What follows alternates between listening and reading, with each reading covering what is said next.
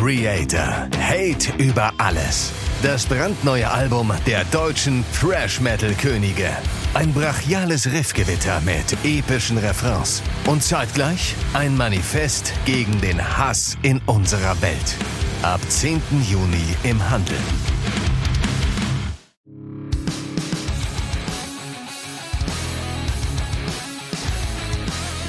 Maximum Metal, der Metal Hammer Podcast.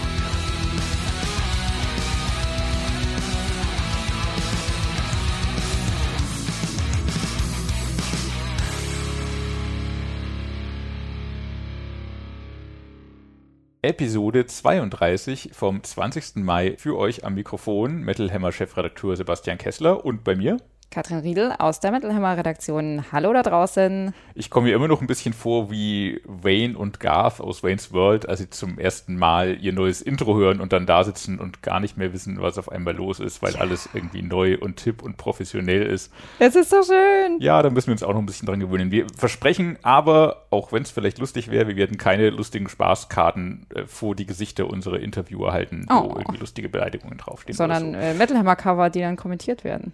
Äh, ja, Manches Metal Hammer Cover von früher ist ja auch fast eine Beleidigung.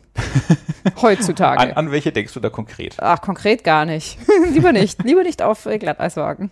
Na gut. Äh, es, äh, es, gab damals schönes, ein schönes äh, Reaction-Video, das wir mit Joachim Brodin von Sabaton gemacht haben, wo er auf alte Metal Hammer Titel reagiert hat und dazu immer lustige Geschichten erzählt. Ich erinnere mich da irgendwie an seine Antwort zu Udo Dirkschneider, was ihm da in den Sinn kam, war irgendwie so großer Accept-Fan und äh, alles geil und äh, Udo Dirkschneider äh, die Person, die ihm irgendwie gezeigt hat, dass man auch mit einer komischen Stimme äh, Sänger einer Metalband werden kann. Und wahrscheinlich hat er auch die Tarnhosen-Inspiration daher, oder? Womöglich, stimmt, das ging gerade durch die Medien, dass ja. Udo Dirkschneider ich habe die Geschichte aber ehrlich gesagt nicht gelesen. Ich habe nur die Überschrift gelesen, muss ich zugeben. Warum trägt Udo Dirk Schneider Tarnhosen? Wahrscheinlich, weil er der German Tank ist. Wahrscheinlich auch. Aber wahrscheinlich ist er der German Tank, weil er Tarnhosen trägt. Ich weiß es nicht genau, ich habe es auch nicht du hast gelesen. auch nicht drauf geklickt. Na dann, äh, vielleicht sind unsere Hörer da weiter und haben auf, den, auf die Clickbait-Überschrift geklickt und wissen jetzt mehr als wir, was das angeht. So oder so, äh, an Themen mangelt es uns heute nicht. Wir haben natürlich wieder die wichtigsten Album-Releases des äh, Podcast-Zeitraumes für euch. Wir haben einen spannenden Gesprächsgast bei uns im Studio. Und zwar hat Katrin gesprochen mit einem Filmregisseur. Genau, Daniel Hofmann von dem Film Total Thrash. Da hören wir nachher rein. Genau, und wir äh, sputen mit euch über die wichtigsten, emotionalsten, größten Themen, die die Metal-Welt derzeit bewegen. Und leider muss man sagen, ist das eine ziemlich tragische Episode, aber hört selbst. Back in Black, das Metal Update. Da ereilte uns eine ziemlich schlimme Nachricht und zwar haben The Black Dahlia Murder vor wenigen Tagen bekannt gegeben, dass ihr Sänger Trevor Strnad nicht mehr lebt. Der Gute war erst 41 und stand vom ersten Album an bei der Band am Mikro. Offiziell gibt es noch keine Bestätigung der Todesursache, aber The Black Dahlia Murder haben unter ihrem Post die Nummer einer Suizidpräventions-Hotline gepostet und daher vermutet man, dass es wohl in diese Richtung gehen wird. Ja, furchtbare Meldung. Trevor hat auch früher schon von seinen Depressionen berichtet. Er hat wohl auch mit Medikamenten dagegen experimentiert. Außerdem erzählte er von Alkoholmissbrauch auf Tour, von dem, von dem er nur ziemlich schlecht runterkommt, vom dauernden, ziemlich krassen Druck in der Öffentlichkeit zu stehen, auch insbesondere vor dem Hintergrund, dass seine Band immer größer und erfolgreicher wurde. Dann hat ihn wohl die Pandemie ziemlich mitgenommen und kürzlich ist auch noch seine Mutter verstorben, zu der er ein sehr enges Verhältnis hatte. Ja, aus einigen Interviews konnte man auch raushören, dass er sich momentan wohl nicht sonderlich wohl in seiner Haut fühlte. Im Internet wurde er wohl immer wieder angegangen. Bodyshaming spielte Was, da wohl wirklich? auch eine Rolle. Ja, er wurde offenbar als fett beschimpft. Ey, dass, dass das im Metal überhaupt eine Rolle spielen kann, dass das überhaupt eine Rolle spielt, ist sowieso schon beschämend genug, aber gerade im Metal, wo es doch um nochmal um ganz andere Werte und Zusammenhalt und, und Aufbau sich gegenseitig aufzubauen gehen soll, geht das halt so überhaupt nicht. Ich finde es auch unmöglich. Also wie kommen irgendwelche anonymen Würstchen im Netz da dazu, äh, Leute so anzugehen und Menschen, denen es sowieso schon nicht gut geht, so fertig zu machen auch. Also es muss mit allen Mitteln verfolgt werden, unbedingt. Und alle da draußen, die solche Probleme haben, also bitte, bitte, ihr seid nicht allein. Es geht uns am Ende doch allen so und niemand ist perfekt und niemand hat keine Probleme. Bitte lasst euch helfen oder sprecht mit Leuten, denen ihr vertraut. Ich weiß, das ist extrem schwer, vor allem in Phasen, wo einem alles komplett sinnlos und hoffnungslos erscheint, aber bitte versucht es. Und den Hinterbliebenen von Trevor wünschen wir alle Kraft der Welt und wir werden ihn als großartigen Frontmann und tollen Kerl in Erinnerung behalten. Ja, ich äh, mir kam auch wieder die Erinnerung. Ich, ich hatte, ich wusste nicht, dass er psychische Probleme hat, dass er an Depressionen leidet. Das war mir alles nicht bewusst. Ich habe die Band vielleicht auch nicht eng genug verfolgt, muss ich da auch zugeben. Fand Black Dahlia Murder aber natürlich immer klasse. Ich erinnere mich auch an Ende 2019 war es, im Dezember tatsächlich, waren sie noch in Berlin, haben im Astra gespielt. Die Tour war zusammen mit äh, Stamina und mit Insomnium. Ich weiß noch, was für einen Abriss Black Dahlia Murder da geliefert haben und auch, auch Trevor so Mörder abgegangen ist, dass er irgendwann zwischen den Songs meinte so, okay, äh, gerade gerade habe ich mein Stück der Zunge rausgebissen, oh, aber singen stimmt. geht noch.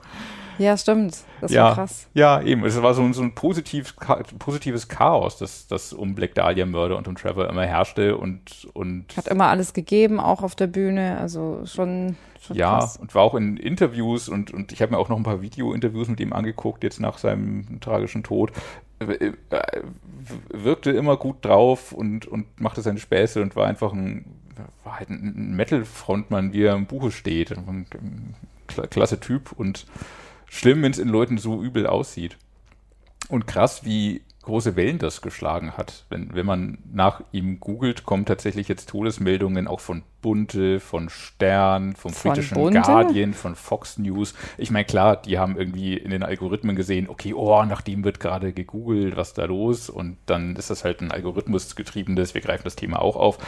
Trotzdem zeigt das, dass das ein großes Thema ist und seine Wellen schlägt, unabhängig mhm. davon, wie das dann auf diese Portale gelangt ist. Aber ich fand es aber auch sehr schön, wenn man mal guckt äh, auf die Nachricht, die die Band äh, geschrieben hat, mhm. äh, wie viele Band äh, also wirklich Bands auch kommentieren. Mhm. Also das ist irgendwie total schön zu sehen, dass da halt der Zusammenhalt so groß ist und halt unfassbar schade, dass Trevor das anscheinend am Ende wohl nicht mehr so gesehen hat. Ja. Wenn man was Positives aus der furchtbaren Geschichte ziehen will, weil man muss ja immer irgendwie versuchen, was Positives aus einem zu ziehen, finde ich zumindest. Ähm, es haben sich jetzt andere auch irgendwie nochmal dazu geäußert, zu psychischen Problemen, zu psychischen Leiden und äh, sind da in die Öf Öffentlichkeit gegangen. Benediction-Sänger David Ingram zum Beispiel ähm, leidet auch an Depressionen, hat auch einen Suizidversuch hinter sich, hat das aber überwunden, Es ist jetzt damit wegen Trevor an die Öffentlichkeit gegangen, um einfach Aufmerksamkeit ähm, darauf zu bringen, dass das echt jeden treffen kann, dass das kein Einzelfall ist ähm, und dass Hilfe da ist, wenn man danach sucht und ja. man sollte danach suchen. Bitte, mach das. Unabhängig davon ist James Hetfield auch gerade so emotional geworden auf der Bühne. Das, das fand ich auch gerade sehr schön. Das hat nicht direkt was damit zu tun, aber ähm, fand ich sehr schön und würde ich auch gern, gern noch kurz, kurz erzählen. Ähm, bei einem Konzert in Mexiko ähm, hat er zwischen den Songs irgendwie erzählt, dass er sich er, hat, er hat Angst davor, alt zu werden oder schon alt zu sein und nicht mehr richtig spielen zu können. Und äh, man weiß immer nicht, wie viel von diesen Ansagen auf der Bühne Koketterie ist, äh, wie viel echt, aber es, es wirkte wohl alles äh, schon sehr echt, auch in Videos. Er hatte vor dem Auftritt irgendwie Angst, auf die Bühne zu gehen, weil er meinte so, er kann nicht mehr richtig spielen, er fühlt sich nicht, er fühlt das Alter und äh, die anderen Bandmitglieder hätten ihn aber irgendwie so aufgebaut und hätten auch gemeint, sie sind auf der Bühne immer für ihn da, wenn was ist. Und dann gab es tatsächlich auf der Bühne so eine Gruppenumarmung, was so echt ein super schöner Moment gewesen oh, sein schön. muss. Also selbst irgendwie Riesenbands wie Metallica scheuen sich nicht davor, Gefühle zu zeigen, obwohl gerade im Metal doch dieses, dieses äh, starke Mackertum so ganz groß gelebt und nach außen getragen wird ja, eigentlich. Aber es ist halt alles nur Image. Es, ist, ist überholt. Nur, es, es ist doch eher heutzutage sowieso, ja. so, dass, dass viele Metal-Bands genau darüber, genau über ihre Gefühle auch in ihren Songtexten schreiben und dadurch halt genau so gut werden und so gut sind und so viel Stärke beziehen und damit halt auch die Leute richtig krass ansprechen. Ja. Das finde ich eigentlich gerade das Tolle daran, ehrlich gesagt. Vielleicht auch zeigen, dass es eben kein, keine Diskrepanz geben muss zwischen Mackertum, bin ein großer Kerl und Brülle und Grülle Thor und Odin an und trotzdem habe ich auch Gefühle und manchmal geht es mir nicht so gut. Finde ich eine schöne Entwicklung. Ja. Nicht, dass Metal zum weinerischen Genre werden soll, wird es auch nicht, weil wir sind immer noch alle zum Feiern da und um uns gegenseitig irgendwie aufzubauen, Kraft zu spenden und alles. Aber es ist schön, dass man zu seinen Gefühlen stehen kann, darf und soll. Und sich öffnen kann. Damit kommen wir auch schon zur nächsten Nachrichtenmeldung. Richtig, auch eine, eine tragische Geschichte, äh, nämlich die Geschichte des Bango Head, um hier vielleicht mit dem Positiven anzufangen. Das Bango Head wird es weiter geben. Das Bango Head wird es aber, um zu den negativen Seiten auch schon zu kommen, nicht 2022 geben. Das dritte Jahr in Folge wird es nicht stattfinden. Ähm, endlich haben sich die Veranstalter dazu geäußert. Die Stimmung bei den Fans drohte schon umzuschlagen. In den letzten Wochen war auf deren Social-Media-Kanälen viel los. Leute haben gefragt, findet das Festival statt oder nicht. Das letzte Statement des Festivals war aus dem Februar 2022. Ähm, da war noch vieles unklar. Grundsätzlich hieß es aber, man wolle versuchen, das Festival auf die, über die Bühne zu bringen. Und natürlich, Leute haben Tickets, Leute müssen Urlaub nehmen, Reisen buchen, Hotels buchen, was auch immer. Ähm, kein Wunder, dass sie da also Druck gemacht haben, die Fans. Ähm, der Druck ist jetzt umgeschlagen in, ja, äh, in, in einen Sturm des Mitgefühls, nachdem Veranstalter Horst Franz sich in einem Videostatement jetzt an die Fans gewandt hat und die Situation erklärt hat. Das Bangerhead wird also nicht stattfinden. Einerseits aus den Gründen, die äh, an denen alle Festivals gerade knapp äh, zu knabbern haben, nämlich steigende Preise durch die Pandemie, auch durch den Ukraine-Krieg, Unsicherheiten. Aber Hauptgrund der Absage ist tatsächlich der Gesundheitszustand von Horst Franz. Man wusste auch davon bereits, dass es ihm nicht gut ging. Er ist jetzt nochmal weiter ins Detail gegangen und hat auch klar gemacht, er ist immer noch nicht völlig über den Berg. Ähm, um es kurz teilweise aufzuzählen, teilweise zu zitieren, was er, was er da äh, preisgegeben hat. Er sei dem Sensemann zweimal mehr als haarscharf, aber erfolgreich von der Schippe gesprungen. Auch das kann man auf der Habenseite Positivliste notieren. Er litt an einer Herzschwäche, er litt an Diabetes 2, hat drei Chemotherapien hinter sich, hatte Leukämie, hatte eine Stammzellentransplantation, hatte eine Hirnhautentzündung, hatte einen Pilz in der Lunge, eine sogenannte Spender gegen Wirtkrankheit hat ihn dann auch befallen, wo also ähm, ja, Spendeorgane abgestoßen werden. Er produziert wohl immer noch keinen Speichel, kann nichts essen, ist super geschwächt. Sein Immunsystem ist so stark geschwächt durch die Chemotherapien, dass Ärzte ihm geraten haben, zurückzufahren. Er ist gesundheitlich extrem gefährdet. Ähm, entsprechend suchte er schon länger nach einem Partner für das Bangerhead, der ihm was abnimmt, der das Festival trotzdem über die Bühne bringen kann dieser Partner sei grundsätzlich gefunden, die Verträge aber noch nicht in trockenen Tüchern. Er hat gehofft, dass das 2022 vielleicht noch rechtzeitig funktioniert und das Festival stattfinden kann. Darum auch so lange keine Meldung einfach, weil sie nichts Konkretes melden konnten und irgendwie nicht vertrösten wollten und dann irgendwie doch nicht liefern können. Für 2023 ist er da aber guter Dinge, will mit diesem Partner weiter durchstarten und kündigt an, das größte Bango Head aller Zeiten mit Mega-Headliner, wie es sie auf den Bango Head noch nie gab ähm, wer seine Tickets schon hat, soll sie behalten, denn sie gelten, gelten weiterhin. Wer jetzt noch Tickets kauft, kauft sie noch zum alten Preis. Der Ticketpreis ist schon angekündigt, wird aber steigen, sobald dieser ominöse Mega-Headliner bekannt gegeben wurde. Das heißt, ähm, es lohnt sich jetzt schnell zu sein, nicht nur aus Solidarität, sondern auch um Geld für sich selbst zu sparen und dann einen ominösen Mega-Headliner 2023 erleben zu können, wer auch immer das ist und wer auch immer die Partner sind, mit denen er zusammenarbeitet. Das ist noch geheim, noch nebulös. Man darf da spekulieren und gespannt sein. Das Bango Head soll stattfinden und wird hoffentlich stattfinden am 13. bis 15.07.2023. Ja, ziemlich üble Geschichte. Also zwei Jahre Pandemie und dann sowas. Das ist natürlich schon richtig hart. Klar, die Kommunikation war tatsächlich nicht sonderlich gut, aber ich verstehe auch, dass das eine Ausnahmesituation ist. Da kann man es vermutlich auch nur falsch machen, tatsächlich. Ja, äh, das Bang Your Head ist an sich ein, ein, wirklich schönes und uriges Festival. Ich war zuletzt 2012 dort, also vor zehn Jahren. Das ist krass, ja. Von Berlin aus ist es natürlich ein bisschen weit, deswegen, mhm. äh, klar, fährt man von hier aus vielleicht nicht mehr. Aber für Süddeutschland ist das Bang Your Head natürlich ein sehr wichtiges äh, Event, eine echte Szene-Institution, die absolut ihre Berechtigung hat und hoffentlich auch Bestand hat. Also wir drücken da alle Daumen und wünschen Horst auch gute Besserung und hoffen, dass das Festival halbwegs gut durch die Krise kommt. Genau. Alles Gute, Horst. Horst dann auch nächstes Jahr mitfeiern kann und hoffentlich die langwierige Behandlung hinter sich hat und wieder zu Kräften kommt. So viel zu den aktuellen Geschehnissen in der Metal-Welt. Düster geht's jetzt auch weiter und zwar mit den neuen Alben. Werbung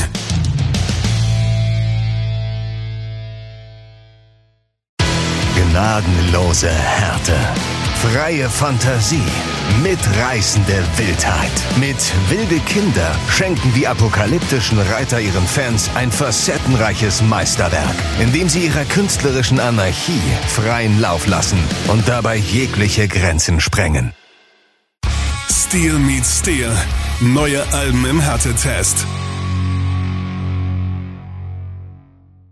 Ja, und da kommen wir zuerst zu einer tollen griechischen Band, die seit Anfang der 90er Jahre existiert. Und zwar sind das Septic Flash mit ihrem neuen Album Modern Primitive.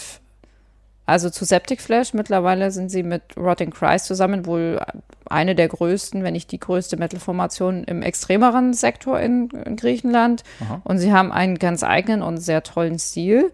Die spielen symphonischen Death Metal, äh, nehmen in diesem Genre aber eine, ja, eine besondere Rolle ein, würde ich mal behaupten. Und zwar arbeiten sie seit einigen Alben mit einem echten Orchester, und zwar dem Philharmonic Orchestra of Prague. Man hört auf dem neuen Album sowie auf dem letzten also keine Spuren aus dem Computer oder aus der Konserve, sondern wirklich echte Instrumente, die ein echtes Orchester eingespielt hat. Und ich durfte bei den Orchesteraufnahmen für das vorherige Album dabei sein und war da wirklich sehr beeindruckt, von der äh, wirklich hochkonzentrierten und strikt durchgetakteten Arbeitsweise. Das ist nämlich an nur einem einzigen Tag über die Bühne gegangen. Also war ziemlich, ziemlich hart so, und so, ziemlich krass. Das ist eine ganze Albumaufnahme in einem Tag. Ja, die, Or also die Orchesterspuren ja, ja. wurden an einem Tag aufgenommen. Krass. Genau. Ja, und äh, Bandchef Christus Antonio schreibt die Partituren für das Orchester übrigens auch selbst, weil er ist klassisch ausgebildeter Musiker und da auch ein, ein ziemlicher Visionär. Und das jetzt erscheinende Modern Primitive ist das elfte Album von Septic Flash. Da ist auch wieder ein sehr künstlerisches und atmosphärisches Miteinander der Künste zu hören. Das Album ist wie üblich ziemlich düster und zum Teil durch den harschen Gesang auch recht brachial. Auf der anderen Seite aber auch wieder verspielt und mit vielen unterschiedlichen Klängen und Chören und weiteren Elementen ausgestattet.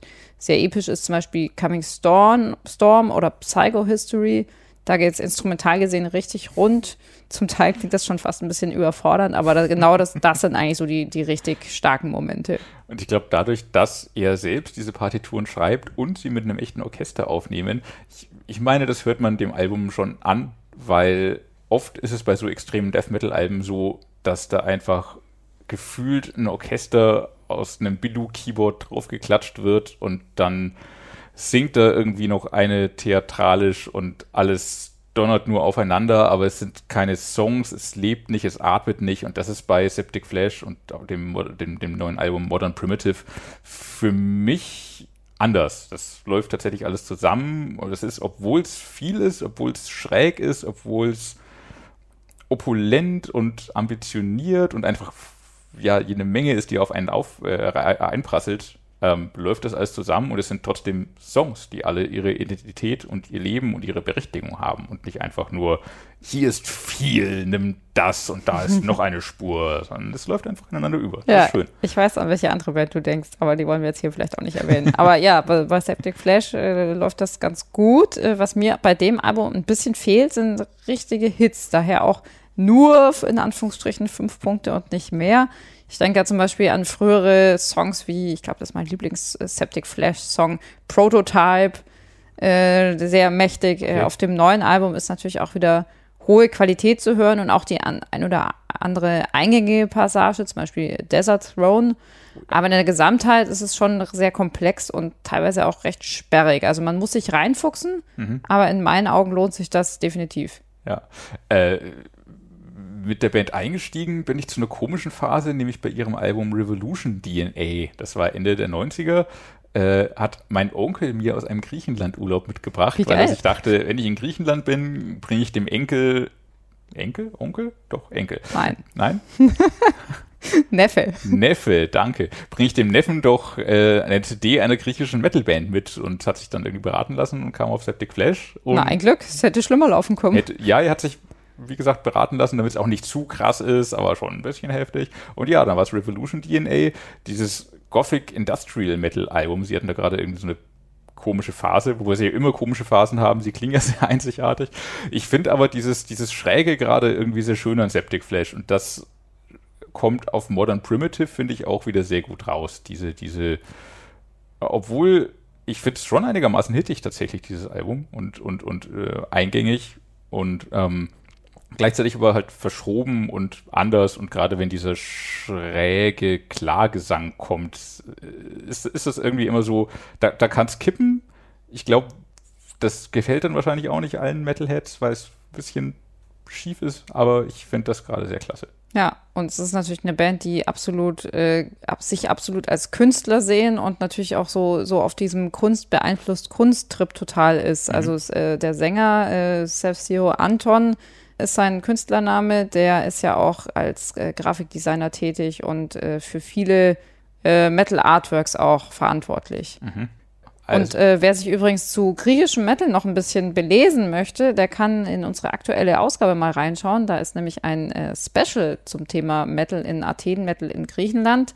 Und zwar ist unser Volontär Florian Blumann äh, nach Athen gereist, in Form eines Urlaubs erstmal, hat sich es aber da nicht nehmen lassen, diverse Szene-Locations auszuchecken und sich auch mit Septic Flash tatsächlich zu treffen und auch mit Suicidal Angels und auch noch ein bisschen was Wissenswertes über die griechische Szene und ihre Ursprünge und ja, was sie so ausmacht, in Erfahrung zu bringen. und er hat äh, die griechische Metal Hammer Redaktion besucht, was Genau. auch ziemlich lustig ist. Da rauchen alle im, im Büro. Ja, Bin ich ganz froh, dass das bei uns nicht der Fall ist. bei uns raucht auch außerhalb des Büros eigentlich fast keiner mehr. Ja. Ja. Aber Sitzen ist ja das neue Rauchen. Von dem her sind wir da auch schon wieder sehr anfällig. Aber wir kommen ja auch ab und zu raus auf Konzerte endlich wieder. Ja, Gott sei Dank. Wenn wir aber zu Hause sitzen und die neuen Alben hören, legen wir zum Beispiel auch mal die neue Evergrey auf. Auch deren neues Album erscheint heute, hat den etwas sperrigen Titel A Heartless Portrait, The Orphean Testament. Ähm, Könnte ja auch ein Septic Flash Albumtitel sein. ja, oder ein Meat Love Titel fast schon. Ja. So sperrig wie der Titel ist das Album zum Glück nicht, obwohl Evergrey natürlich immer noch äh, mit beiden Beinen im Progressive Metal mit Schnittmenge zu Gothic Metal stehen. Äh, es ist das 13. Album innerhalb von 27 Jahren. Das, der Vorgänger erschien tatsächlich erst vor einem Jahr, also waren sie irgendwie super schnell dabei, das zweite zu schreiben, waren gerade inspiriert, hatten ja auch nichts zu tun, saßen auch zu Hause statt zu rauchen.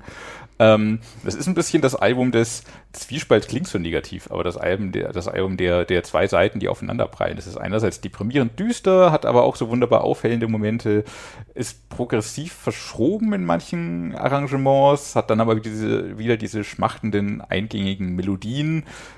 Tatsächlich sogar fast pop-rockige Elemente, wenn ich an die O-Chöre in Midwinter Calls denke. Ähm, das gab es in der Form bei Evergrey so, meine ich, auch noch nicht. Ist tatsächlich auch nochmal äh, spannend, in welche Richtung sie sich da bewegen, aber es passt eben wunderbar zusammen, wo wie auch die druckvoll krachende Metal-Instrumentierung mit dem Keyboard-lastigen und den ja wiederum modernen, elektronischen, synthetischen, ja, fast poppig produzierten Einsprengseln zusammengehen, die da auf dem Album auch immer wieder hervorluken. Es ist auf, jetzt, auf jeden Fall jederzeit wunderschön, auf Albumlänge für mich so eine gewisse Eintönigkeit, die sich einschleicht, weil, wie Katrin jetzt bei Septic Flash auch gerade schon meinte, wenig hervorstechende Hits, aber alles auf dem Album ist schön, auch wenn wenig hervorsticht. Trotzdem hatten Evergrey da schon eine höhere Hitschlagzahl, meine ich, auf vorhergehenden Alben. Trotzdem sticht immer wieder was raus. Call Out the Dark zum Beispiel mit so einem richtig gehend symphonischen Beginn. Ähm, die Orphean Testament mit einem ausgedehnten Keyboard-Solo. The Great Unwashed mit orientalischen Einflüssen, so einem sehr ergreifenden Gitarrensolo. Am Ende gibt es noch mit Wildfires eine schöne Akustikballade und äh, Save Us ist der perfekte Einstieg, weil emotionale Reise, packende Melodie, mächtige Instrumentierung und äh, Gang-Shouts, die, wenn ich das richtig verstanden habe, tatsächlich auch von Fans kommen, die ihre Soundfiles einschicken konnten, dass das dann alles auch schön Wumms hat. Also kein Überalbum, aber ein sehr gutes Album in seinem Genre, auch weil Sänger und Bandchef Tom S. Englund mit seiner fantastischen Stimme einfach immer brilliert und in die Songs reinzieht. Ja, ungefähr, das hätte ich, glaube ich, auch gesagt. Ich fand, glaube ich, auch die letzten beiden Alben etwas besser. Da war ich, glaube ich, noch geflashter. Mhm. Aber ansonsten ist das natürlich eine Hammerband, die kontinuierlich äh, guten Stoff abliefert. Und wie du schon sagtest, äh, Tom S. Englund hat eine großartige Stimme, die einfach den Unterschied macht. Ähm, ja, mhm. sehr emotional, das mag ich an ihnen besonders. Damit kriegen sie einen einfach immer. Man fühlt sich beim Hören einfach wohl und irgendwie verstanden und gepampert und sanft umschmeichelt, also irgendwie einfach gut aufgehoben und man bekommt beim Hören einfach ein gutes Gefühl und dabei sind sie aber nie so richtig kitschig, sondern halt sehr glaubwürdig ja. und groß, also irgendwie fast schon so visionär. Äh, da sind richtig gute Musiker am Werk, mhm. die einfach wissen, wie man Songs komponiert, die anspruchsvoll sind, aber halt trotzdem gut ins Ohr gehen. Mhm. Hört man zum Beispiel, ich glaube, du hattest einige Songs auch schon erwähnt, Omnius, äh, Call Out the Dark, aber auch bei dem bisschen düstereren The Great Unwashed oder Heartless. Ja, äh, Heartless Portrait ist in jedem Fall was für Fans der Band und ich glaube, als audiophile Person allgemein kann man da überhaupt nichts falsch machen. Mhm. Und ich würde passend zum Griechenland-Special zu Septic Flash auch noch die ähm, Home Story zu Evergrey in unserer aktuellen Ausgabe ans Herz legen. Gunnar Sauermann hat die Band in Schweden besucht und ähm, ja, mit ihr zusammen ein paar Wirkungsstätten aufgesucht. Auch eine Rockbar, wo dann nach ein paar Bier auch die Zungen ein bisschen lockerer wurden und äh, auch nochmal herauskommt, dass ähm, ja, obwohl Gitarrist äh, Henrik äh, Danhage wieder zur Band zurückgekehrt ist, ähm, und die Band gerade in einem guten Zustand ist und, und äh, brennt und weitermachen will, noch nicht unbedingt alles ausgeräumt wurde aus der Zeit um 2011, 2014, als auch Thomas Engelund kurz davor war, die Band aufzulösen, was seine Bandkollegen so offenbar noch nicht wussten, bis er es gegenüber Gunnar im Interview gesagt hat und alle erstmal ein langes Gesicht machten. Na gut, dass er es nicht gemacht hat. Gut, dass er es nicht gemacht hat und gut, dass Gunnar es angesprochen hat und ähm, eine schöne Geschichte damit erzählt.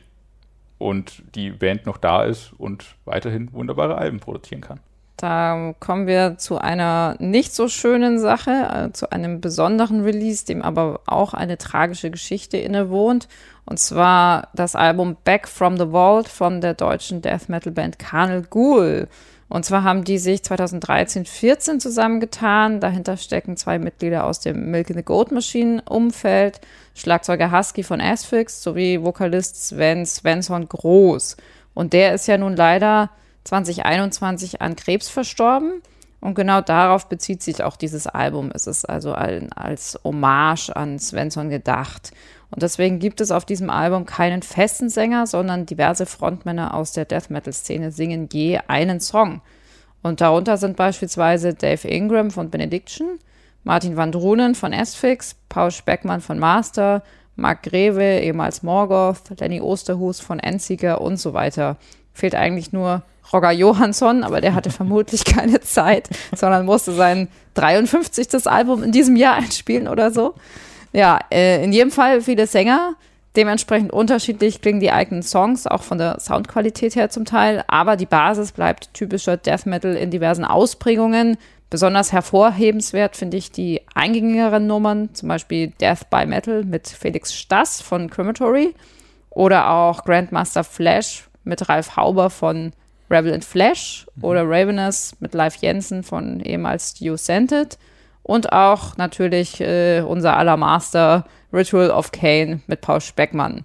Und um jetzt noch einen draufzusetzen, spendet die Band alle Einnahmen aus den Albumverkäufen an die Krebsfürsorgeorganisation, ah, die damals äh, den Svensson und seine Frau während der Erkrankung auch sehr unterstützt hat. Also tolles Album, eine tolle Hommage und schön zu sehen, dass die Szene angesichts solch, ja, solcher Tragödien zusammensteht und mit dem Ergebnis dann auch noch was Gutes tut. Also richtig, richtig stark. Vielen Dank für dieses Album. Da kann ich nichts hinzufügen. Ich finde es knaller, was für eine Gästeliste sie zusammengetragen haben, um dem Toten zu gedenken und super, dass sie auch noch echt ja, was Gutes tun mit dem Album. Ja, und die äh, Sänger haben auch tatsächlich das alles auf äh, freiwilliger Basis gemacht und quasi honorarlos und selbst finanziert. Also großartig. Richtig gutes Szenealbum.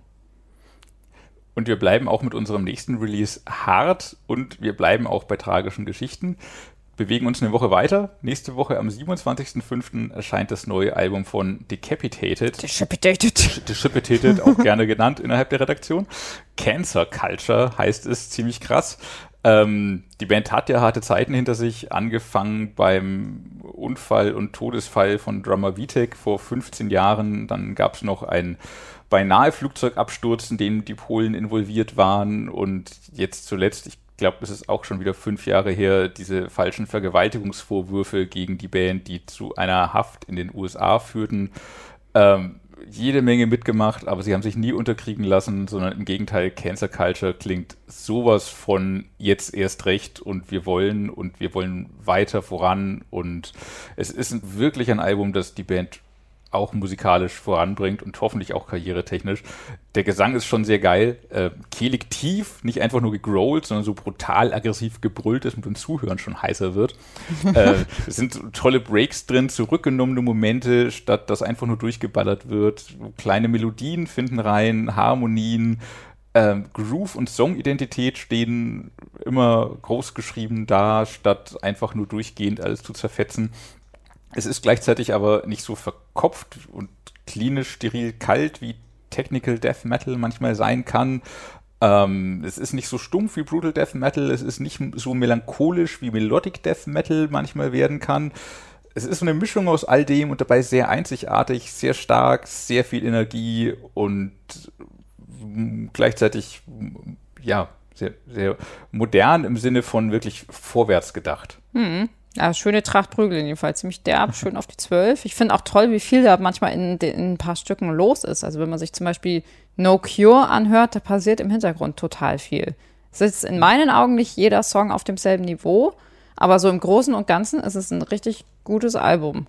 Sie schaffen es auch immer wieder auf wirklich beeindruckende Weise, so diese Komplexität, aber auch Eingängigkeit zu vereinen. Mhm. Zum Beispiel in äh, Hello Death ist ein ganz schöner Brocken, der aber trotzdem ganz gut reinläuft, dass er dann auf einmal eine Frauenstimme auftaucht, äh, und zwar von Tatjana von Ginger. Mhm. Ist vielleicht ein bisschen gewöhnungsbedürftig am Anfang, aber warum nicht? Der Song fällt sehr raus, ja, aber ja. ist gerade dadurch auf dem Album spannend, weil es nochmal eine ganz andere Klangfarbe ja, reinbringt. smarter Move in jedem Fall auch vor dem Hintergrund äh, der eben besprochenen Thematik, dass da jetzt äh, eine Frau zu hören ist finde ich ganz, ganz das gut richtig, daran habe ich natürlich gar nicht gedacht, weil ich selten so weit denke, aber ja, das, das äh, kann natürlich auch damit zusammenhängen tatsächlich.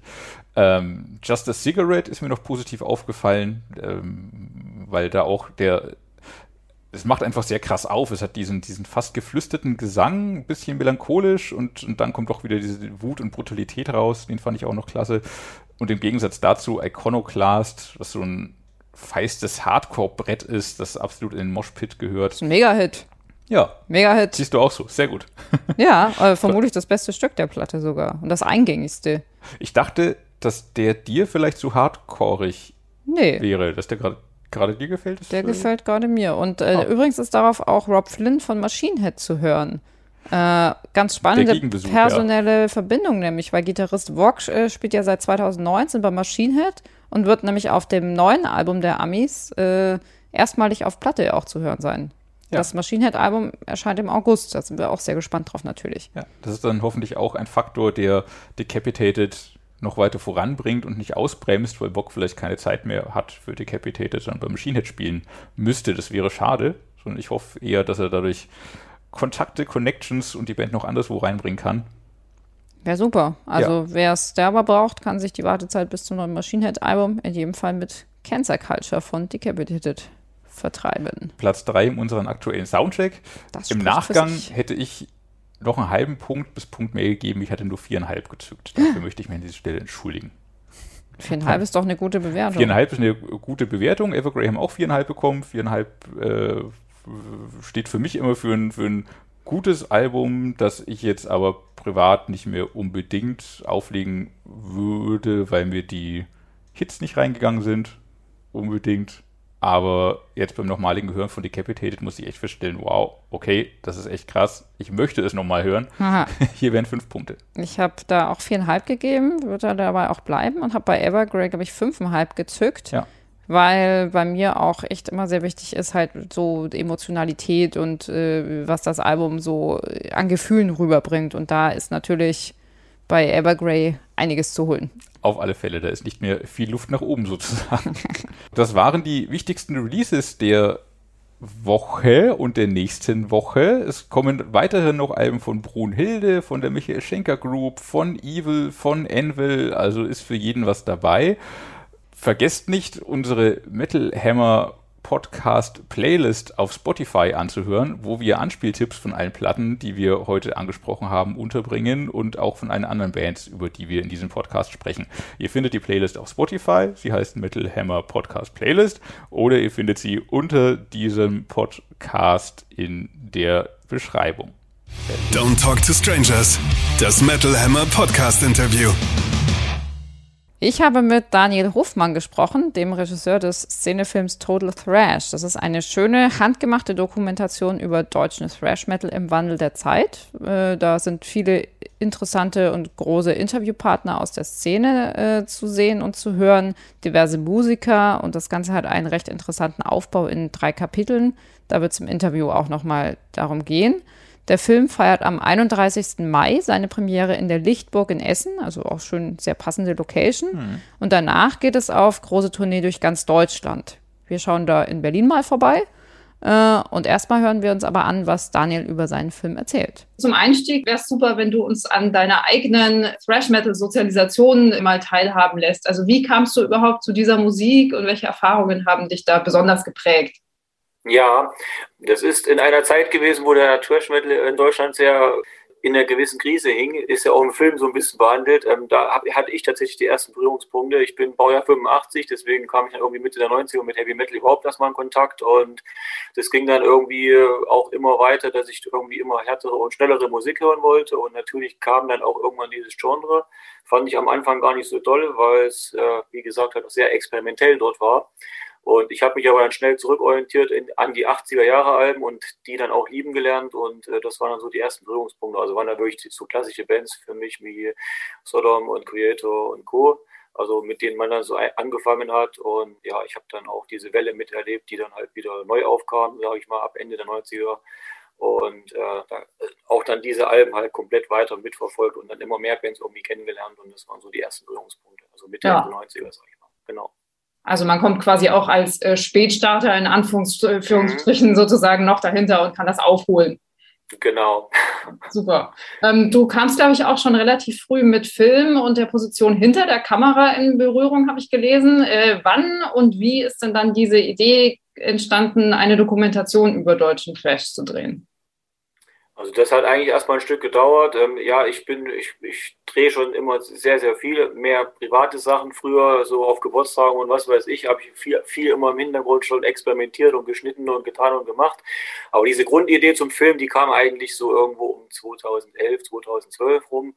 Ähm, da, da hatte ich halt erste, erste Ansätze mal und dachte mir, okay, es gibt so viele tolle Filme und irgendwie fehlt aber äh, zu diesem Genre irgendwas. Und da das halt immer mehr äh, neue Bands auch kamen, die ich halt auch äh, zu, zu der Zeit verfolgt habe, habe hab ich mich halt schon ein bisschen gefragt, warum gibt es da eigentlich nichts Griffiges und warum äh, steht da auch kein Film irgendwo, der das Ganze mal behandelt.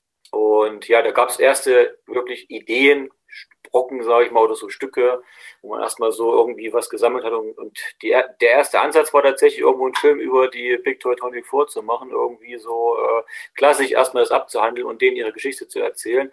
Aber ich habe halt dann auch schnell gemerkt, dass es viel mehr gibt und ähm, die Idee ist einfach liegen geblieben und äh, aufgrund von Zeitmangel und so. Und dann habe ich dann irgendwann nochmal äh, da überlegt, was kann man draus machen. Und es musste erstmal wirklich so fünf, sechs Jahre reifen, immer weiter irgendwie. Und auch, und, und auch die ganzen Verbindungen mussten irgendwo halt auch passen in die Szene rein. Die hatte ich halt vorher nicht so effektiv, wie ich sie jetzt habe. Und das musste halt vom Gesamtkonstrukt einfach passen. Und das war dann irgendwann halt 2018, 2019 dann so weit, dass ich gesagt habe, okay, das ist ganz gut Und äh, jetzt wird es, glaube ich, mal Zeit, auch ein richtiges Drehbuch darüber zu schreiben. Und dann ging das dann halt so weiter in den Film auch rein. Der Film gliedert sich ja in diese drei Kapitel. Das erste zeigt quasi den Beginn der, der ganzen äh, Szene, Anfang der 80er. Erste Bands entstehen, spielen live, dann gibt es äh, Tape-Trading und durch Kneipen- und Fanclub-Kultur werden die Leute darauf aufmerksam und irgendwann wird halt aus diesem Do-it-yourself so ein bisschen eine professionellere Infrastruktur. Ja. Wie war es denn für dich, ähm, quasi dich mit diesen Protagonisten auf diese ja wahrscheinlich auch sehr emotionale Zeitreise zu begeben? Super spannend. Also jetzt im Nachgang so gab es einige Sachen, wo ich äh, heute noch denke, das sind natürlich alles so historische Plätze, die man so Mitte der 90er, wo ich das angefangen habe zu hören, überhaupt nicht wusste, dass es sowas gab. Also wie jetzt zum Beispiel so eine Autobahnbrücke in Felbert, was die halt auch für einen Wert hat in diesem Film oder was die halt auch für ein Sammelpunkt war für die ganze Trash-Szene in Deutschland, ist halt dann auch sehr spannend. Oder diese äh, die, die, diese ähm, Reihenschnellen da ähm, im Süden mit Destruction da, die, diese Plätze und äh, also da gab es ja, oder die Probe, die Proberäumdirekte äh, in Düsseldorf, wo wir dann, dann nochmal durchgelaufen sind. Also das war halt schon sehr interessant und sehr spannend, weil das sind halt alles so, so Schauplätze. Gut, ich meine, jemand, der jetzt nichts mit, mit dem Genre zu tun hat, der sagt sich dann auch, okay, das sind halt jetzt Proberäume, aber das ist halt, da ist halt sehr viel entstanden und da gab es halt sehr viele Brücken und sehr viele Connections früher. Und dann hat die Band wieder die Band kennengelernt und so ist das Ganze halt auch ins Rollen gekommen. Also das ist halt schon sehr, sehr spannend gewesen für mich dort halt auch irgendwo mit zu sein. Also man hat sich halt irgendwie dann auch nochmal zurück, wenn man dann parallel halt auch die Bilder so gesehen hat, was dann halt auch da los war oder alte Videoaufnahmen gesehen hat, dann hat man sich schon irgendwo dann nochmal zurückversetzt gefühlt, irgendwo würde ich mal sagen, und war dann halt auch an diesem historischen Platz und auch mit den Leuten, die halt dann damals auch federführend verantwortlich waren. Das ist halt so, diese Kombination war halt sehr, sehr cool. Also ist auch sehr, sehr spannende Einblicke tatsächlich. Eben die Proberäume, dann äh, alte Nachbarschaften, äh, Gartenlauben, ja. wo geprobt. Aber was waren denn für dich persönlich so die, die besten Momente äh, bei den Drehs? Das war noch, das war noch nicht mal so die, diese Live-Konzertaufnahmen, weil ich habe sehr, sehr viele Konzerte gesehen in meinem Leben. Also es war für mich gar nicht so spektakulär, da jetzt irgendwo die Bands im Backstage zu begleiten. Das dachte ich halt eingangs, aber das ist äh, alles so Begleitwerk, sage ich mal. Also das, was ich eigentlich gerade schon sagte, diese historischen Schauplätze waren, glaube ich, das Interessante wirklich. Und und dass man so an so, so, viele Orte auch irgendwo kam. Und diese unterschiedlichen Kulissen halt auch, die wir halt auch gewählt haben. Also in dem Film stecken unheimlich viele Querhinweise, die wahrscheinlich der Fan selbst auch nach zehnmal gucken immer noch nicht alle hat, weil wir halt ganz bewusst in den Kulissen auch sehr viele versteckte Brücken eingebaut haben. Das ist halt nicht immer nur der klassische Proberaum. Wir haben halt im Hintergrund viele Sachen immer eingebaut, die dann nochmal Querverweise geben. Also das ist schon sehr, sehr durchdacht gewesen, diese, diese ganze, dieser ganze Kulissenaufbau halt auch und das Drumherum halt auch. Und ich glaube, neben den äh, 80 Biersorten, die in dem Film drin sind, gibt es wahrscheinlich dann auch noch eine Menge Querverweise für, den, für, die, für die ganzen Fans, die sich da auch drüber freuen werden. Also ja, und das ist, das ist also, ich glaube, die Kulissen sind es halt und so diese historischen Schauplätze, was das für mich sehr, ja. sehr spannend gemacht hat. Ja. Ähm, wie wichtig waren denn in deinen Augen die, also die damaligen ja, politischen und, und sozialen Umstände für die Entstehung des Genres und wie ist das vielleicht heute? Genau, also ich würde sagen, das spielte ja schon immer eine extreme Rolle. Das, deswegen fand ich das Genre halt auch immer sehr interessant, weil die halt äh, einfach Sachen aus dem Leben aufgegriffen haben und äh, da ist halt nicht immer alles wie beim Power Metal Juhu und Tralala besungen, sondern das ist halt äh, dann die knallharte Realität, die da diese Trashbands aufgegriffen haben und halt auch wirklich ihre teilweise schlechte Laune oder so dann auch, auch auf den Platten wiedergespiegelt haben und ihre und ihr Ausbrechen, was Tom so schön sagt, wir wollten ausbrechen.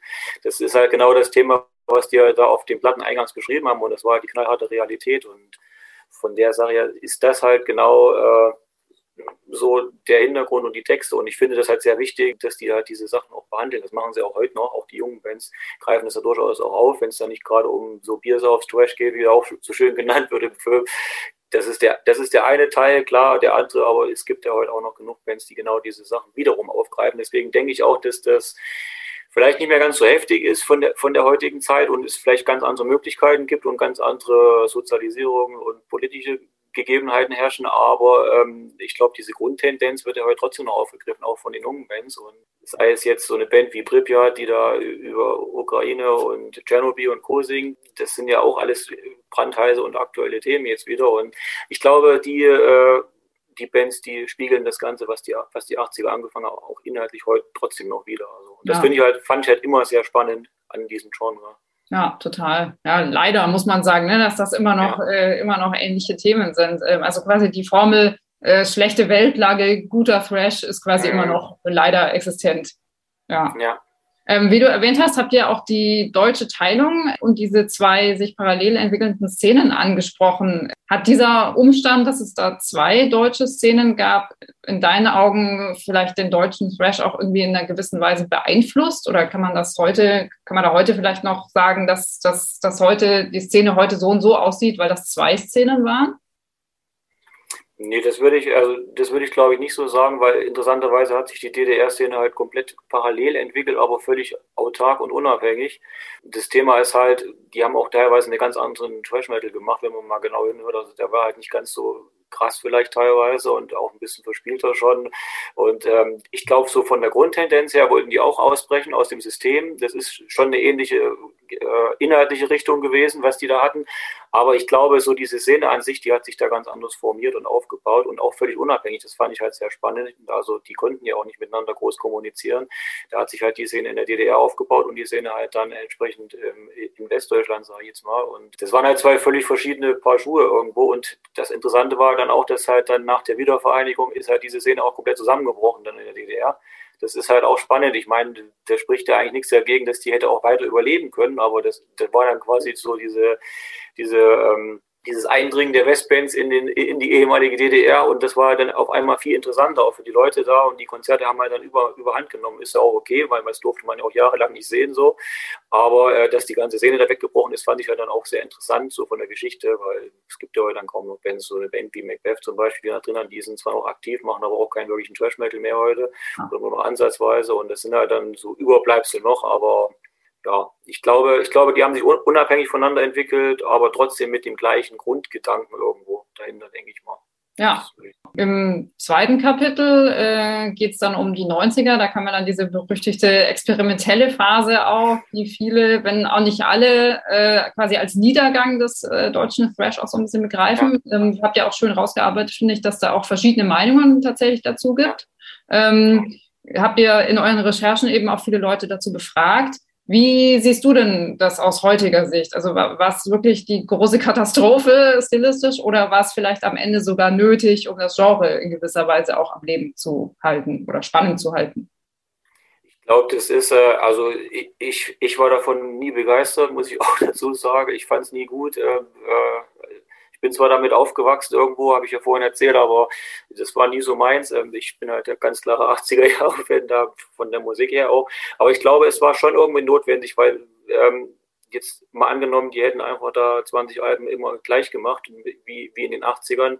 Irgendwann wäre es wahrscheinlich dann auch kaputt gegangen und verpufft irgendwie. Ich glaube, die, gerade diese Einflüsse waren schon wichtig, um halt auch mal zu experimentieren. Ich meine, das, was der Creator gemacht hat, das gefällt nicht jedem, aber das war, glaube ich, sehr notwendig für die Band aus heutiger Sicht und hat die ja auch zurückgeführt auf, auf, auf alte Wege letztendlich. Ähm, man kann das so und so machen und so und so sehen, aber ich glaube, diese ganzen Einflüsse waren schon wichtig, um halt auch äh, das Genre wieder neu zu beleben, weil ich glaube, sonst wäre diese Phase halt auch nicht so entstanden, glaube ich, dass es da einfach wieder neue Bands gibt und dann na, nach dieser 90er-Phase jetzt und dass da wieder viel Neues passiert dann auch, ähm, weil sonst wäre das wahrscheinlich am Ende der 90er komplett tot gewesen oder so und dann wäre das Genre vielleicht gar nicht mehr da gewesen, jetzt mal spekulativ, kann ja auch sein, wenn die immer das Gleiche gemacht hätten und ich glaube, so, ich glaube, das hat das Ganze schon irgendwo auch ein bisschen belebt und wieder interessant gemacht, weil man dann auch gemerkt hat, okay, wir experimentieren vielleicht gerade zu viel und es kommt vielleicht auch nicht mehr an und es ist vielleicht auch ein bisschen zu kommerzlastig, wie, wie wir das teilweise halt dann auch drin hatten. Und wir gehen und wir versuchen einfach mal wieder einen Schritt zurück zu den 80ern zu gehen und das haben ja dann viele gemacht und versucht und äh, das hätte dann auch sehr gut funktioniert und deswegen ist das, glaube ich, eine wichtige Phase gewesen, um das einfach wieder sich darüber bewusst zu werden, ja ja, so ein bisschen das Anlauf nehmen und dann geht's wieder richtig los. Ähm, sehr schön fand ich auch die, die Darstellung der Thrash-Revolution in Kapitel 3. Ihr zeigt da eine sehr lebendige Szene mit vielen neuen Bands und stellt auch die äh, sehr interessante These auf, dass die jüngeren Bands ein bisschen auch mithelfen, die älteren Bands wieder so ein bisschen anzutreiben und zu pushen. Mhm. Das ist also ein sehr schöner Kreislauf, auf den ihr da hinweist. Ja, also das, das war mir halt auch besonders wichtig, weil es gibt viele Parallelfilme, die zeigen halt wirklich nur so diese Entstehung, sage ich mal, von diesem Genre. Und schönes Beispiel ist halt der, der amerikanische, ich sage jetzt nicht Gegenfilm, aber der amerikanische Film dazu, äh, der die amerikanische Szene behandelt. Ähm, die hören halt dann irgendwo Anfang der 90er einfach auf in der Story und das fand ich halt ein bisschen schade, weil gerade da gibt es halt auch eine Menge Potenzial und mir war es halt von vornherein sehr wichtig, auch diese ganzen neuen Bands irgendwo drin zu haben, weil die halt eine Menge mitbringen, viel Potenzial haben und eigentlich genau das tun, was die Väter teilweise, ist halt teilweise Nach Nachwuchs- oder Folgegeneration oder was halt auch die Vorbilder aus den 80ern damals halt auch gemacht haben. Und so fangen die halt auch wieder an. Und deswegen haben wir halt auch gesagt, oder man sieht es ja auch, dass die die halt wieder mit pushen und wieder mit hochziehen irgendwie auch und das Ganze halt insgesamt beleben. Wenn ich sehe, was da manche junge Nachwuchsbands jetzt halt auch auf der Bühne da abliefern oder was die halt auch für Platten schon schreiben, das ist halt super einfach und äh, das ist halt auch sehr, sehr spannend, finde ich, zu beobachten. Im Vergleich zu, zu, den alteingesessenen Platten, die natürlich auch funktionieren, aber so diese Kombination macht, glaube ich, die Szene sehr, sehr interessant und es hat, glaube ich, auch nicht, nicht jedes Genre so diese Befruchtung gegenseitig so auch.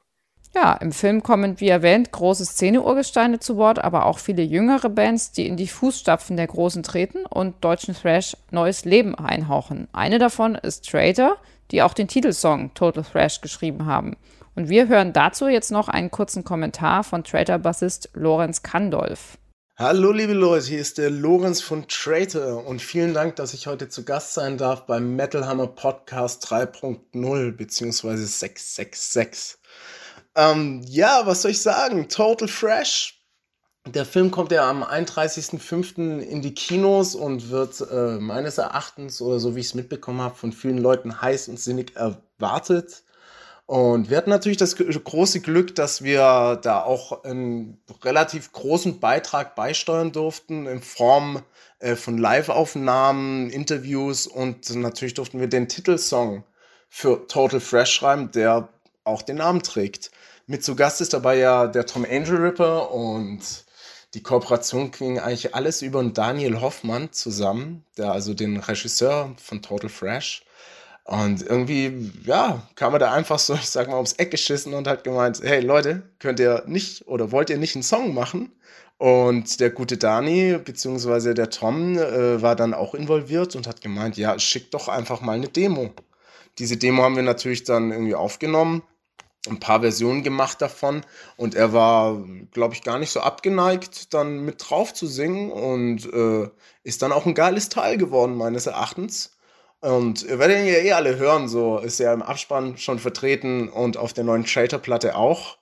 Und das zeigt, glaube ich, auch, wie sehr momentan auch in Deutschland oder allgemein der Fresh Metal wieder aufblüht. Also es gibt so viele tolle Bands in Deutschland allein. Ähm, reden wir über Pripyat, reden wir über Dust Bolt.